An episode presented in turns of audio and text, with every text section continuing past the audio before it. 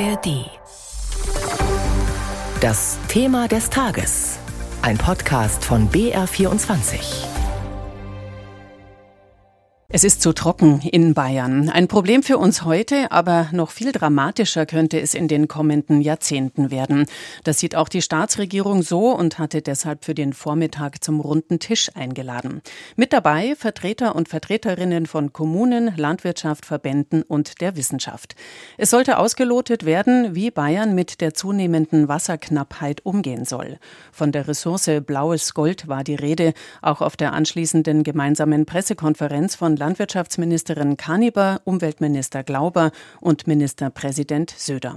Der sprach gleich zum Auftakt darüber, was geschehen soll, um die sich verändernde Wasserlage in den Griff zu bekommen. Zeigt übrigens auch, dass auf Dauer wahrscheinlich fast noch mehr Geld in die Klimaanpassung statt in den Klimaschutz selber investiert werden muss, zumindest halbe halbe, weil wir nämlich spüren, was sich dort verändert. Eine Mega-Aufgabe, die das erfordert, dicke Bretter zu bohren. Was sind unsere Grundsätze, die wir jetzt in einem ersten Schritt auch nochmal haben und festgelegt haben? Das erste ist natürlich, es wird keine Privatisierung von Wasser geben, auch in Zukunft nicht. Kommunal geht vor Kommerz. Das ist uns ganz wichtig. Zweitens, wir schützen stärker als je zuvor das Tiefengrundwasser. Deswegen committen wir uns ganz klar für die Einführung eines Wassersens, dann auch im nächsten Jahr für die Nutzung und auch für die sensiblere, deutlich sensiblere Nutzung des Wassers. Drittens, ganz wichtig, wir werden einen Umstellungsprozess haben müssen, dass wir Wasser nicht nur einmal verbrauchen, sondern dass wir Wasser an bestimmten Stellen auch anders gebrauchen müssen. Soweit Ministerpräsident Markus Söder. Umweltminister Glauber sprach anschließend von den Ausbauplänen, die teilweise schon umgesetzt würden und noch umgesetzt werden müssten, um sicherzustellen, dass ganz Bayern weiter mit genügend Trinkwasser versorgt werden kann. Die Rede war von einer Wasserspange. Diese Fernleitungssysteme wollen wir im Prinzip wie eine komplette Spange komplett am Ende schließen. Diese Spange, schon später vom Bodensee gedacht, über Genderkingen bis rauf nach Unterfranken, dann am Ende den ersten Step. Wir verbinden jetzt dann über die Süßwasserstrategie auch festgestellt, das Grabfeld als eine der herausgeforderten Regionen Unterfranken mit Oberfranken, mit der FWO und würden dann über Oberfrankenhof weiterfahren in die Wasserversorgung Steinwald in die Oberpfalz und dann weiter über die Oberpfalz nach Niederbayern. Und dort haben wir dann die Talwassersperre Frauenau, eine der großen Versorgungsstationen. Und in Oberfranken haben wir die Talwassersperre Mauthaus, die wir aktuell mit über 20 Millionen ertüchtigen und sanieren. Und damit ist die Spange geschlossen, die wieder dann an der Donau ankommt. Umweltminister Thorsten Glauber war das über eine sogenannte Wasserspange für Bayern. Zuletzt war dann Landwirtschaftsministerin Kaniber gefragt. Ich glaube, wir sind uns einig. Wenn es um das Trinkwasser geht als Lebensmittel Nummer eins, dann äh, wissen wir, schützenswert gar keine Frage, aber ein Leben ohne Lebensmittel wird eben auch nicht funktionieren.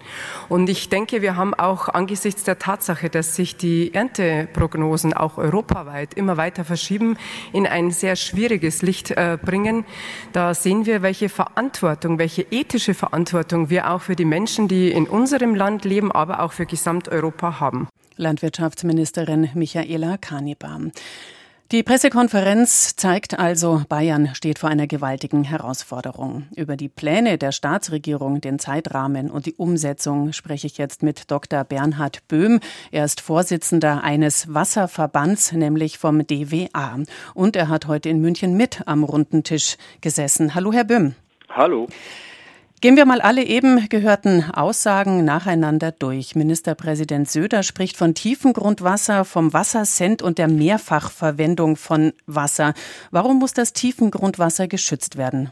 Ja, Tiefengrundwasser ist ja ein Grundwasserstockwerk, was mit der Umwelt relativ wenig in Kontakt steht. Das heißt, es steht in wenig Austausch mit der Umgebung, hat deshalb eine besonders hohe Qualität und soll deshalb bevorzugt für die Trinkwassergewinnung, so als eiserne Reserve wird es auch oft bezeichnet, verwendet werden. Und dieses Tiefengrundwasser regeneriert sich nur sehr, sehr langsam. Deswegen ist es auch so alt, also Jahrzehnte bis Jahrtausende sogar.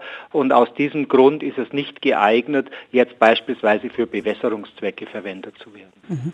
Warum will die Staatsregierung den Wassersend? Eigentlich hätte der ja bereits eingeführt werden sollen. Ja, der Wassersend, der Hintergrund für den Wassersend ist natürlich, dass man erkannt hat, das Grundwasser ist eben tatsächlich eine sehr wertvolle Ressource und man möchte eben tatsächlich die Verwendung dieser Ressource auch ein Stück weit vielleicht eingrenzen und der Wassersend würde dann eben zumindest einem sehr sorglosen Umgang entgegenwirken, indem die Entnahme von Grundwasser dann tatsächlich auch Geld kostet. Mhm. Zum Beispiel würde das bedeuten, Wasser ja mehrfach zu verwenden. Mal ganz verbrauchernah gefragt, werde ich künftig die Toilette noch mit nur einmal verwendetem Wasser spülen können?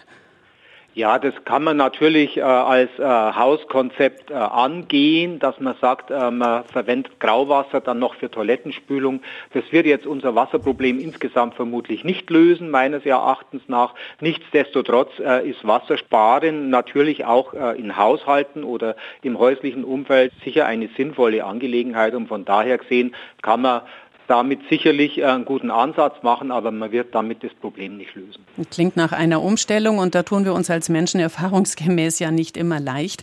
Was geschieht denn, wenn wir, und damit meine ich Landwirtschaft, Verbraucher, Industrie und Politik, nicht jetzt handeln? Ja, ich denke, äh, wir stehen da wirklich vor sehr großen Problemen äh, und wir nehmen im Moment nur die ersten Anzeichen wahr. Und äh, die Geschichte lehrt uns ja, der Kampf ums Wasser hat immer zu Konflikten und auch zu Kriegen geführt, auch in vergangenen Jahrhunderten schon. Und äh, aus diesem Grund muss man wirklich vor Verteilungskämpfen auch ein bisschen Sorge haben. Äh, und äh, ich denke jetzt gerade hier auch in Bayern, die Trinkwasserversorger und die Landwirtschaft und auch die Industrie, wir sitzen da alle auf einem Ast. Und wir müssen einfach gemeinsam aufpassen, dass da niemand unseren Ast absägt, auf dem wir gemeinsam sitzen. Mhm. Umweltminister Glauber will alle weiter versorgen können.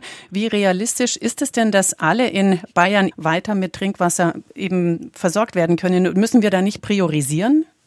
Ja, ich hoffe natürlich schon, äh, dass die Trinkwasserversorgung auch auf Dauer gewährleistet ist äh, und es laufen da ja viele Projekte zum Thema Fernwasserversorgung. Das heißt, ich glaube jetzt, die bayerischen Bürgerinnen und Bürger müssen sich nicht Sorge machen, äh, dass die Trinkwasserversorgung in den nächsten Jahren zusammenbricht.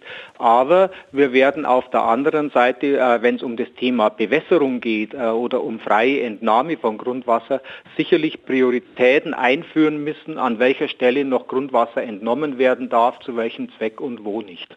Mhm. Und da sind wir bei der Landwirtschaft. Warum ist denn die Landwirtschaft, so wie wir sie jahrzehntelang betrieben haben, ein Faktor für die Trockenheit, die wir jetzt haben? Und was bedeutet das für den Kurs, den wir künftig einschlagen sollten?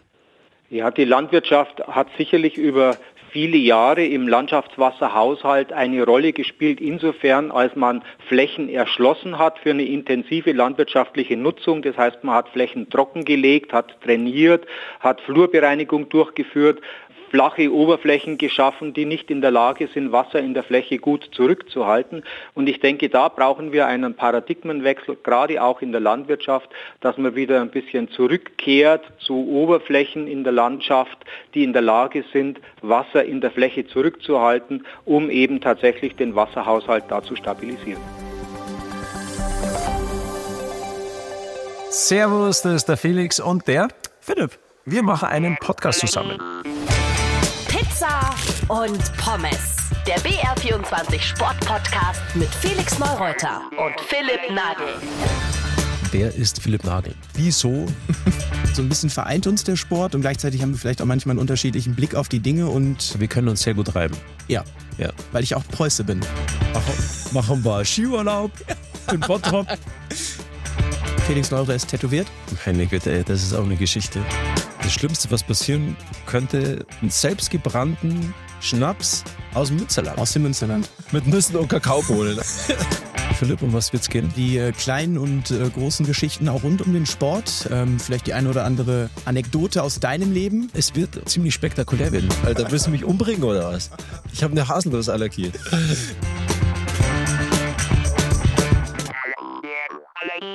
jeden zweiten Mittwoch in der ARD Audiothek zu hören und überall, wo es Podcasts gibt. Wir werden uns äh, duellieren, verbal.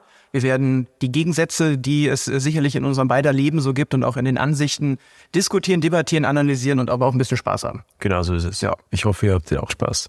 Bis bald. Ciao. Ciao. Pizza und Pommes. Der BR24 Sport-Podcast mit Felix Neureuter und Philipp Nagel. Weitere Folgen in der ARD Audiothek und überall, wo es Podcasts gibt.